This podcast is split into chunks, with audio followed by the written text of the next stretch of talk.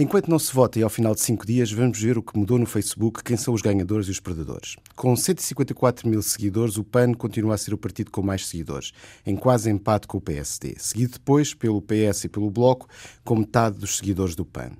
Os partidos que mais cresceram na última semana foram o Chega, o LIVRE e a Iniciativa Liberal. Taxas pequenas como as do PIB europeu, mas que dão sinais na campanha. O destaque na interação, likes, comentários e partilhas vai para o Bloco e o Chega, pois ambos conseguem ter mais gente a gostar, comentar e partilhar do que o número de fãs que têm.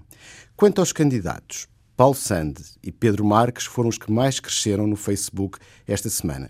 E o menos dinâmico foi Paulo Rangel, que só conseguiu que 35% dos seus seguidores interagissem consigo. Likes não são votos, mas até dia 26 tudo pode acontecer nas eleições europeias.